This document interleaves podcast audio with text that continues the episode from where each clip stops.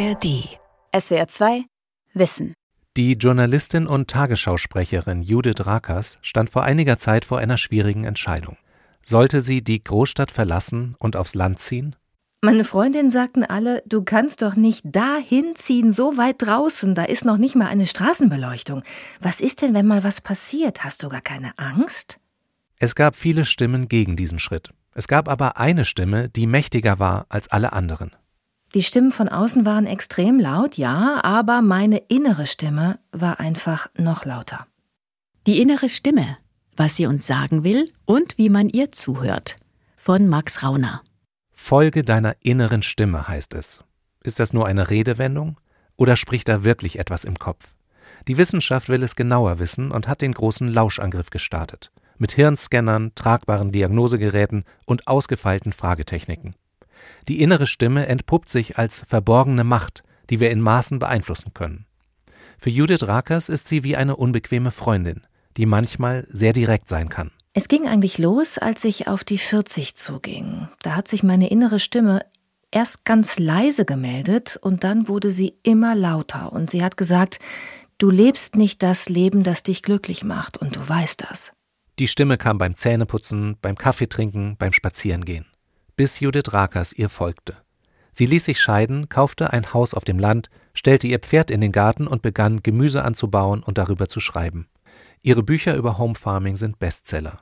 Ich bin überhaupt nicht esoterisch veranlagt, wirklich nicht. Ich bin eine totale Pragmatikerin. Aber ich weiß, dass es diese innere Stimme gibt und dass es mir gut tut, wenn ich auf sie höre.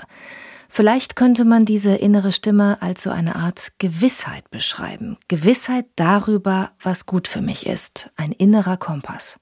Die innere Stimme zu erforschen ist gar nicht so einfach, weil sie sich eben nicht so verständlich artikuliert wie eine Nachrichtensprecherin. Sie hat keine Untertitel, sie ist scheu.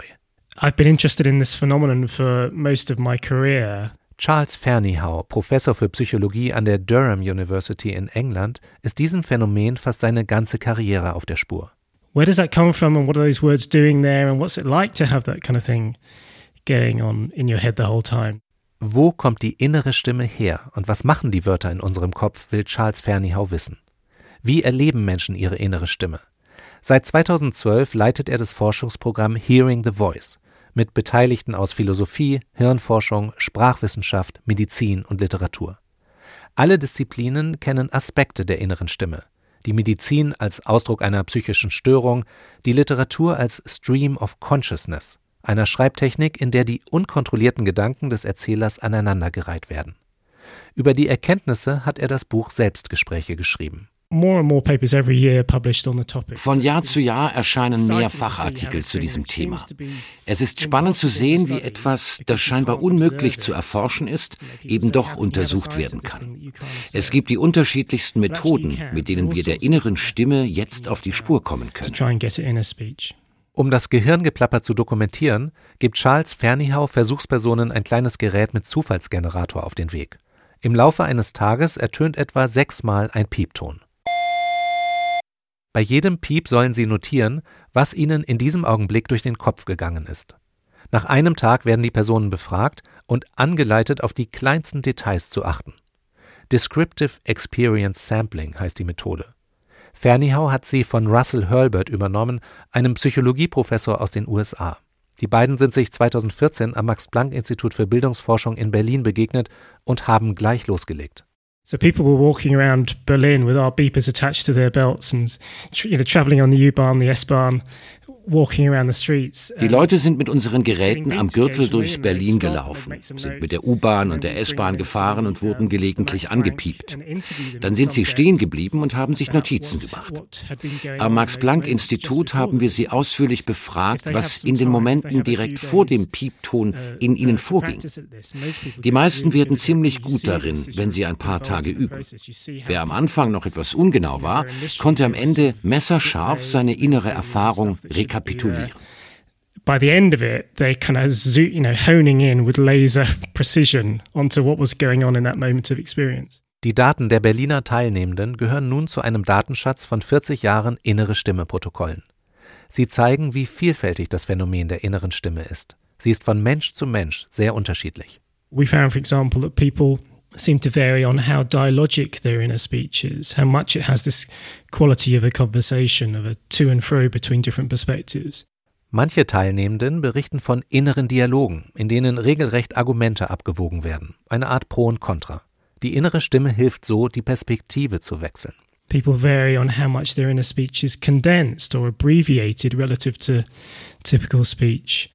Viele empfinden die innere Stimme als verdichtet oder irgendwie verkürzt im Vergleich zu normaler Sprache. Ein Kollege von Charles Fernihau hat Versuchspersonen Sprechaufgaben lösen lassen und schätzt, dass die innere Stimme etwa zehnmal schneller sprechen kann als die äußere. Sie muss ja auch keine Stimmbänder in Schwingung versetzen. People vary on how much their inner speech contains other voices, you know, other speak, other people speaking. Manche hören nur eine Stimme, andere hören mehrere, sagt Fernihau. Außerdem plappert die innere Stimme nicht ununterbrochen. Im Durchschnitt meldet sie sich bei jedem vierten Piep zu Wort. Und was sagen die Stimmen so? Ein paar Beispiele aus den Studien. Angela fährt gerade an einem neu eröffneten Restaurant vorbei, als ihr Gerät piept. Thai Food, sagt ihre innere Stimme. Brian sitzt vor dem Fernseher und erwartet den Anruf eines Freundes, mit dem er verabredet ist. Ich will nicht hingehen. Christina betrachtet ihre Füße. Mein rosa Nagel ist hässlich. Daphne telefoniert mit dem Blutspendendienst, der ihr zwei Freikarten für ein Konzert verspricht.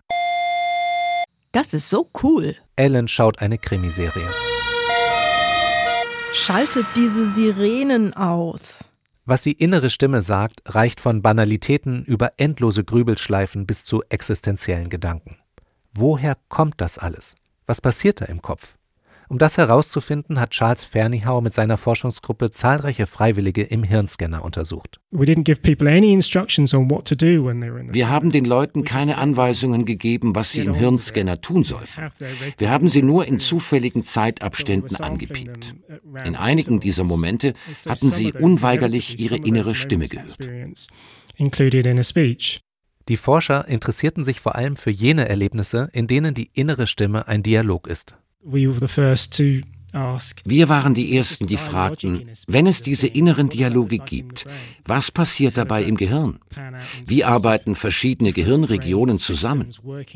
Wenn man einen Dialog führt, muss man in der Lage sein, eine andere Sichtweise einzunehmen. Und dafür braucht man etwas, das nicht mit Sprache zu tun hat. Wir nennen das soziale Kognition oder Theory of Mind. Mit Theory of Mind beschreibt die Psychologie die Fähigkeit des Menschen, sich in andere hineinzuversetzen. Wir verstehen die Motive, Absichten und Bedürfnisse unseres Gegenübers. Dabei sind bestimmte Areale im Gehirn aktiv, das Theory of Mind Netzwerk. Fernihaus Forschungsteam beobachtete nun, dass dieses Netzwerk auch dann aktiviert war, wenn die Versuchspersonen im Hirnscanner von inneren Dialogen berichteten. Diese Erkenntnis ist eine kleine Sensation. Charles Fernihau sieht darin den Beweis für eine 100 Jahre alte Theorie über den Ursprung der inneren Stimme. Sie geht auf den russischen Psychologen Lev Vygotsky zurück.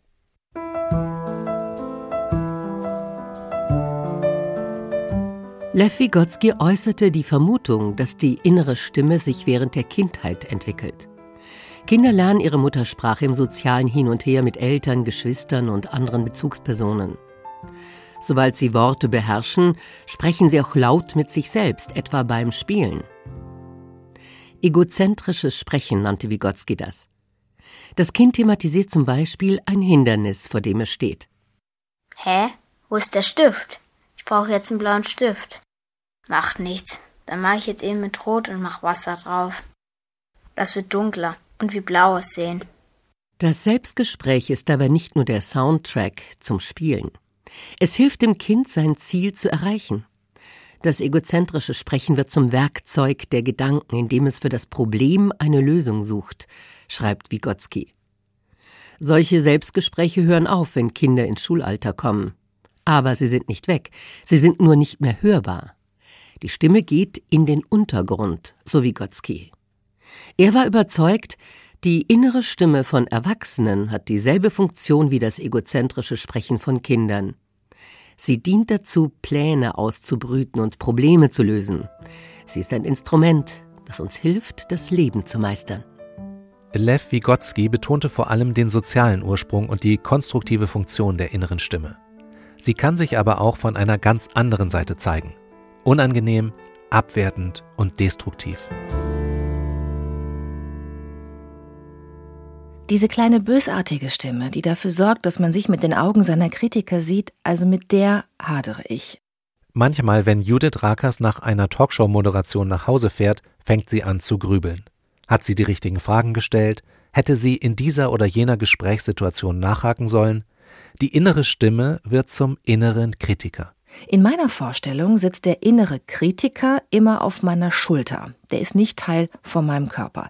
Der sitzt hier wie ein Adler, guckt mich an und sagt mir, was ich alles nicht kann und warum ich nicht genüge und so weiter.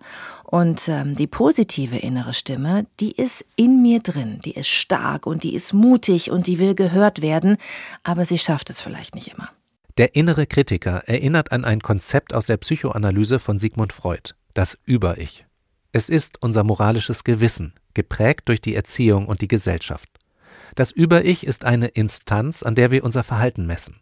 Und wenn wir seinen Ansprüchen nicht gerecht werden, entstehen Scham und Schuldgefühle. In den 60er Jahren entwickelten Psychologen daraus das Modell der inneren Antreiber. Gemeint sind fünf Grundüberzeugungen.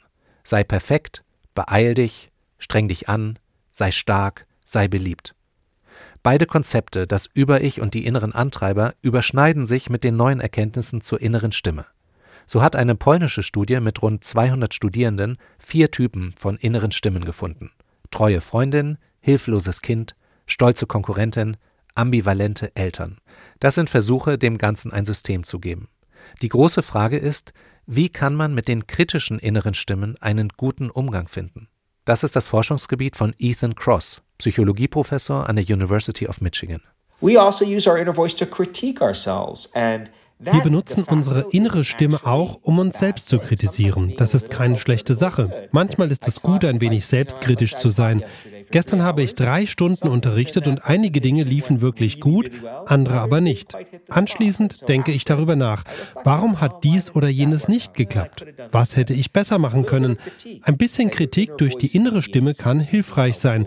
Man will nur nicht, dass daraus eine dauerhafte kognitive Belastung wird kind of cognitive operation. That can get people into trouble.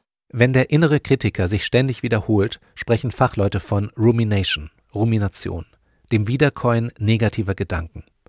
Ethan Cross hat das Phänomen an amerikanischen Highschools erforscht und einen ganzen Werkzeugkasten gegen solche Grübelschleifen entwickelt. Einer seiner Lieblingstricks Distant Self-Talk, which involves using your name and the second person pronoun you to coach yourself through a problem das selbstdistanzierende Selbstgespräch. Der Trick besteht darin, sich selbst mit Du anzusprechen. In Stresssituationen nimmt unsere innere Stimme nämlich gerne die Ich-Perspektive ein. Mir fällt bestimmt gleich nichts Schlaues ein, die finden mich komisch. Ich rede immer so wirr. Wer sich selbst dagegen mit Du anredet, schafft Distanz. Du bist gut vorbereitet, du hast das schon öfter gemacht und kannst das. Zeig es ihnen. The tennis player Jovovic actually did this der Tennisspieler Djokovic hat dies in Wimbledon tatsächlich getan. Im Halbfinale hatte er gegen einen viel jüngeren Spieler ziemlich zu kämpfen. Er hat dann eine Auszeit genommen und ist auf Toilette gegangen. Und als er wieder rauskommt, ist er ein ganz anderer Mensch. Er gewinnt das Match. Später wird er gefragt, was auf der Toilette passiert ist. Das war ein bisschen indiskret, aber er sagt, er habe sich selbst angefeuert. Er hat zu sich gesagt, Komm schon, du Champion, du schaffst das, du kannst das. Forscherinnen haben den Trick auch mit Kindern erprobt. Diese sollten sich als Superhelden verkleiden und als solche ansprechen. Prompt hatten sie mehr Durchhaltevermögen als eine Vergleichsgruppe. Die Psychologie nennt das den Batman-Effekt. Seinen Werkzeugkasten gegen Grübelschleifen hat Ethan Cross kostenlos ins Netz gestellt. Darin findet sich auch die mentale Zeitreise. Another tool um, temporal distancing or mental time travel, which involves thinking about how you're going to feel about something sometime down the road in the future. Man stellt sich vor, wie man in der Zukunft über den jetzigen Moment nachdenken wird. When you're experiencing chatter, which I refer to as the dark side of the inner voice, the kind of spinning, we tend to Wenn wir Gehirngeplapper erleben, so nenne ich die dunkle Seite der inneren Stimme, dann neigen wir dazu, uns nur auf das Negative zu fokussieren. Wir verlieren dabei etwas Wichtiges aus den Augen, nämlich dass wir ständig alle möglichen Arten von Gehirngeplapper erleben und sie alle überstanden haben. Negative Erfahrungen kommen und gehen auch wieder. Wenn man sich das in Erinnerung ruft, verstummen die Grübeleien. Man wird zuversichtlich, dass die Dinge sich zum Besseren wenden. Indem wir an die Flüchtigkeit unserer Erlebnisse denken, wird das Gehirngeplapper leiser. temporal instability of what we're experiencing turns the volume down in our chatter. Zu den einfachsten Werkzeugen gegen Grübeleien gehört ein Spaziergang, raus ins Grüne. Ethan Cross nutzt es selbst häufig. I will go for a walk in a green space. Exposure to natural spaces can help restore our ability to manage our emotions. Die Naturerfahrung helfe dabei, negative Emotionen im Griff zu behalten. Eine Erkenntnis, die auch Judith Rakers für sich entdeckt hat. Ja, es klingt natürlich total kitschig, aber wenn ich auf meiner kleinen Farm ankomme und mir die Katzen entgegenlaufen, wenn die Hühner gackern und mich das Pferd mit seinen warmen Nüstern begrüßt, in dem Moment ist alles gut, da bin ich sozusagen auf Nulllinie. Das ist etwas, was die Natur bei mir zu leisten vermag und der Umgang mit meinen Tieren vor allen Dingen. Es relativiert sich dann alles extrem schnell. So wie Judith Rakers und Ethan Cross können die meisten ihren inneren Kritiker in Schach halten. Das Geplapper im Kopf nervt dann zwar ab und zu, ist aber keine dauerhafte Belastung. Manchen Menschen gelingt das nicht. Die innere Stimme zermartert ihnen den Kopf, sie wird zum Folterinstrument. Hörst, hörst, du immer die gleiche Stimme oder sind das verschiedene Personen? Also ich höre insgesamt drei Leute und meistens aber ähm, eine, eine Person, die immer spricht und dann noch zwei weitere Stimmen. Ein Tapas-Restaurant in der Nähe des Hamburger Hauptbahnhofs. Jeden Mittwochmittag trifft sich hier die Selbsthilfegruppe Stimmen hören. Das sind, ich sag mal, fremde Personen oder sind das auch Personen, die du im, im realen Leben kennst? Thomas ist ein Vater, der mit seinem 33-jährigen Sohn gekommen ist. Der Sohn hört seit zehn Jahren Stimmen und sagt während des zweistündigen Treffens kein Wort. Der Vater unterhält sich mit einer Frau, die hier Sandra heißen soll. Ich äh, höre die Stimme eines, eines Kinderarztes, der mit mir mal zur Schule gegangen ist früher. Dann meine, ja, ja, ja. Der, dann eine, also er sagt, er wäre Kinderarzt. Okay. Dann höre ich die Stimme meiner Oma. Okay. Und die Stimme eines Kindes, das Kind meines Ex-Freundes, die immer sagte, ich möchte ja. Die, das heißt, das sind alles bekannte Menschen. Alles, die, im, ja, die, die, ich im realen Leben kenne, ja. Was sagen die so? Ja, nicht so schöne Sachen, da möchte ich jetzt nicht drauf eingehen. Aber auch ne, sehr viel negative Sachen auch. Sandra hat Spanisch und Biologie auf Lehramt studiert, konnte aber nie als Lehrerin arbeiten. Sie lebt in einer Wohngruppe für psychisch kranke junge Menschen. Ich versuche dann manchmal mich selbst auch zu beschimpfen, um dem so antizipieren. Ähm, und dann sagt die Stimme ja, jetzt machst du dich ja selber fertig. Und ich komme dem schon zuvor, weil die mich so stark beleidigen, dass ich da richtig krank kaputt gegangen bin. Aber ja, und die kommen mir schon sehr real vor. Eine andere Frau in der Runde ist fest davon überzeugt, dass unsere Gedanken in Wirklichkeit nicht unsere eigenen sind, sondern uns von verborgenen Mächten in den Kopf gespielt werden. Und das noch ein junger Mann, 26 Jahre alt. Leider, die sind jeden Tag da. Leider. Von morgens bis abends sind die immer da. Die Stimmen hört er seit er 16 ist, seit zehn Jahren. Ich nehme auch Tabletten, aber bringt nichts. Was sagen die Stimmen? Äh, ja, die beleidigen eine. Die sagen mal schlimme Wörter zu jemandem. Gibt es auch mal Momente, wo die Stimmen freundlich sind? Nee, die sind nicht freundlich, niemals. Nee, die, die Stimmen sind nie, nie, nie freundlich. Die sind immer, immer schlimme Wörter, immer schlimme Wörter, immer schlimme Wörter. Ja. Viele der Anwesenden haben die Diagnose Schizophrenie. Während gesunde Menschen wissen, dass ihre innere Stimme aus ihnen selbst kommt, glauben viele Menschen mit Schizophrenie, dass die Stimmen real sind, dass also wirklich jemand anderes spricht. Ganz außen am Tisch sitzt Gerd Bruss, 75. Er organisiert den Stammtisch. Früher hat er ein Pendel nach Ja-Nein-Antworten befragt. Irgendwann bekam er mehr zu hören als nur Ja und Nein. Ja, also sozusagen die Geister, die ich rief, die werde ich nicht mehr los. Und das sind jetzt schon über 35 Jahre, wo ich intensiv äh, Stimmen höre. Wie Aber, viele sind das? Naja, weit über 100. die ich namentlich kenne. Also es sind auch Verstorbene, mit denen ich spreche. Äh, und äh, ich habe viele Stimmen, die mir sehr vernünftige, sehr kluge äh, Gedanken mitgeben. Und wir haben gute Gespräche. Es ist also auf einem Niveau, wie ich es mir wünschte, dass ich mehr Menschen habe, so mit ihnen reden zu können. Nicht jede Person, die Stimmen hört, leidet darunter. Aber so gut wie alle leiden unter der Stigmatisierung ihrer Krankheit. Wer reale Stimmen hört, gilt als verrückt. Man sagt so, ein bis drei Prozent der Bevölkerung haben Stimmen, ohne dass sie schizophren sind. Und etwa 50 Prozent der Patienten, die eine Diagnose einer Schizophrenie bekommen, hören Stimmen. Suryo Sökadar ist Professor für klinische Neurotechnologie an der Charité in Berlin. Zu ihm kommen Menschen, die eine schwere Depression haben oder von Wahnvorstellungen heimgesucht werden oft verbunden mit eindringlichen Stimmen. Er weiß, was dabei im Kopf passiert. Und jetzt gibt es sozusagen die motorischen Areale, die die Artikulation des Kopfes und der ganzen Muskeln, die fürs Sprechen wichtig sind, organisieren. Die sind eher linksfrontal inferior. Hinter der linken Schläfe in der Großhirnrinde liegt das sogenannte Broca-Areal. Das steuert den Sprechapparat. Das heißt, wenn Sie jetzt irgendwie sich vorstellen, okay, ich muss jetzt hier zum Interview und ich möchte diesen Satz äh, sprechen und Sie bereiten den vor, möchten ihn gleich sagen, dann sehen Sie dort eine Aktivierung. Da wird praktisch vorbereitet, was sage ich jetzt. Selbst wenn wir die Worte nicht aussprechen, ist das Broca-Areal aktiv. Die anderen beiden Areale, die für das Verständnis der inneren Stimme wichtig sind, sind die Heschelsche Querwindung und das Wernicke-Zentrum.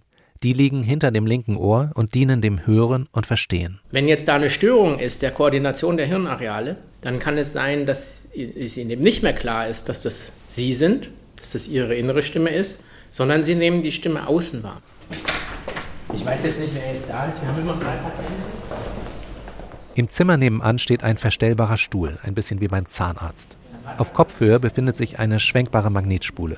Patientinnen und Patienten, die unter Stimmenhören leiden, werden im Stundentakt starken Magnetimpulsen ausgesetzt. Volle Breitseite gegen Sprech- und Hörareal, acht Stunden am Tag, fünf Tage in Folge. Das sind ganz starke Magnetfelder, so wie ja, zwei bis drei Tesla.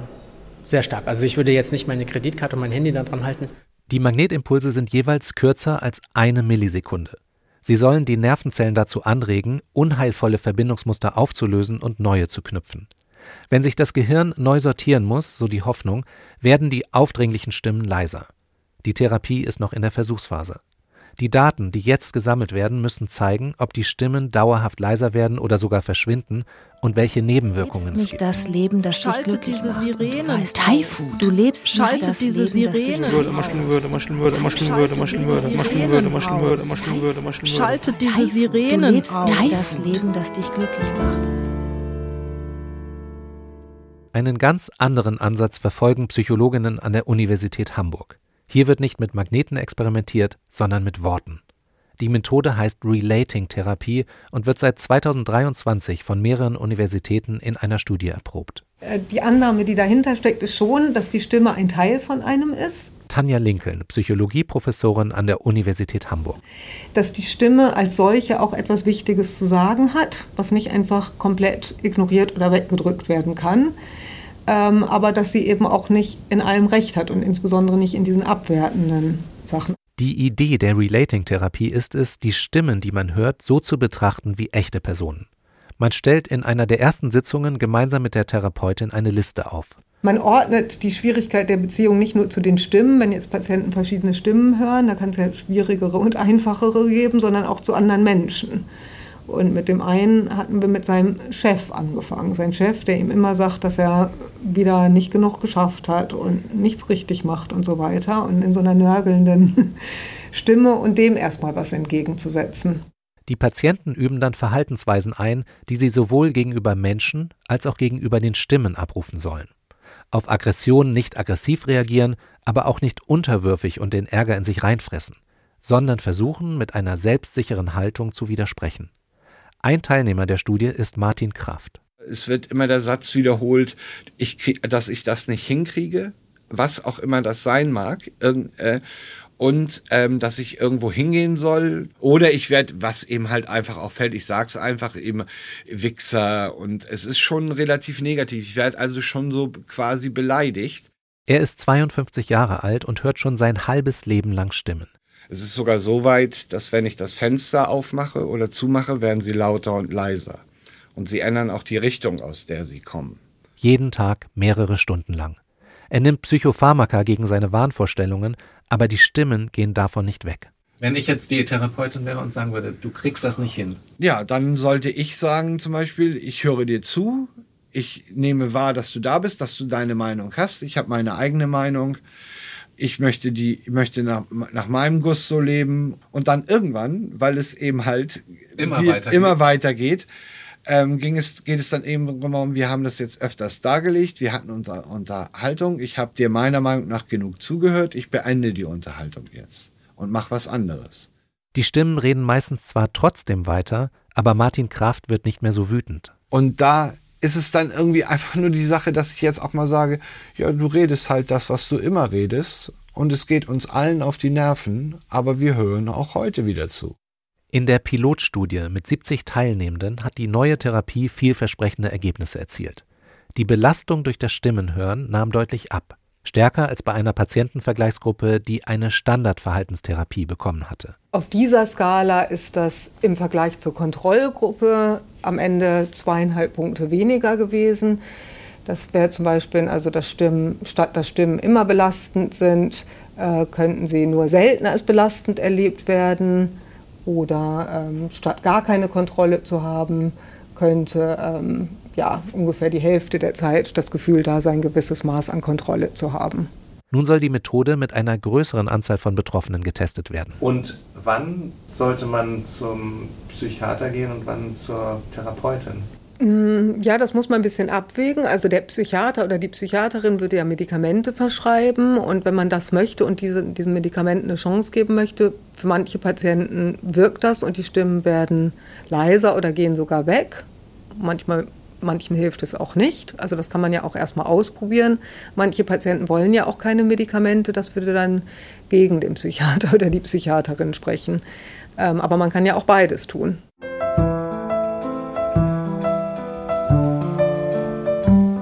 Die Stimmen in uns. Sie sind so vielfältig wie die Menschen selbst. Sie können beste Freundin sein oder die größten Idioten. Es gibt nicht die eine Strategie, wie wir eine gute Beziehung zu ihnen aufbauen. Es braucht, wie mit echten Menschen, Beziehungsarbeit. Die Wissenschaft kann dabei helfen. Das gelingt nicht immer, aber wenn es gelingt, wird aus der Nörgeltante eine Verbündete. SWR 2 Wissen.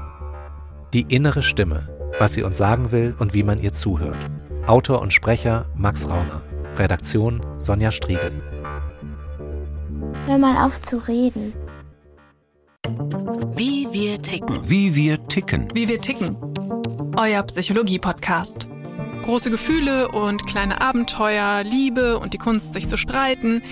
Wie kann Versöhnung gelingen? Was macht Frauenfreundschaften aus? Was hilft gegen das ewige Aufschieben? Solche Fragen beantwortet der Psychologie-Podcast der beiden Podcast-Champions Radiowissen und SWR2 Wissen. Lebensnah und wissenschaftlich fundiert nimmt euch unser Podcast Wie wir ticken mit in die Welt der Psychologie. Wir fragen, wie Gefühle, Gedanken und Verhaltensweisen entstehen und warum. Wir reden über Sehnsüchte und Süchte, wir klären auf über psychische Erkrankungen, gehen zurück in die Kindheit und wir sagen, wie ihr euch und andere besser verstehen könnt. Wie wir ticken, euer Psychologie-Podcast von Radiowissen und SWR2 Wissen. Alle Folgen findet ihr in der ARD Audiothek. SWR 2 Wissen. Alle Folgen in der ARD Audiothek. Manuskripte und weitere Informationen unter swr2wissen.de.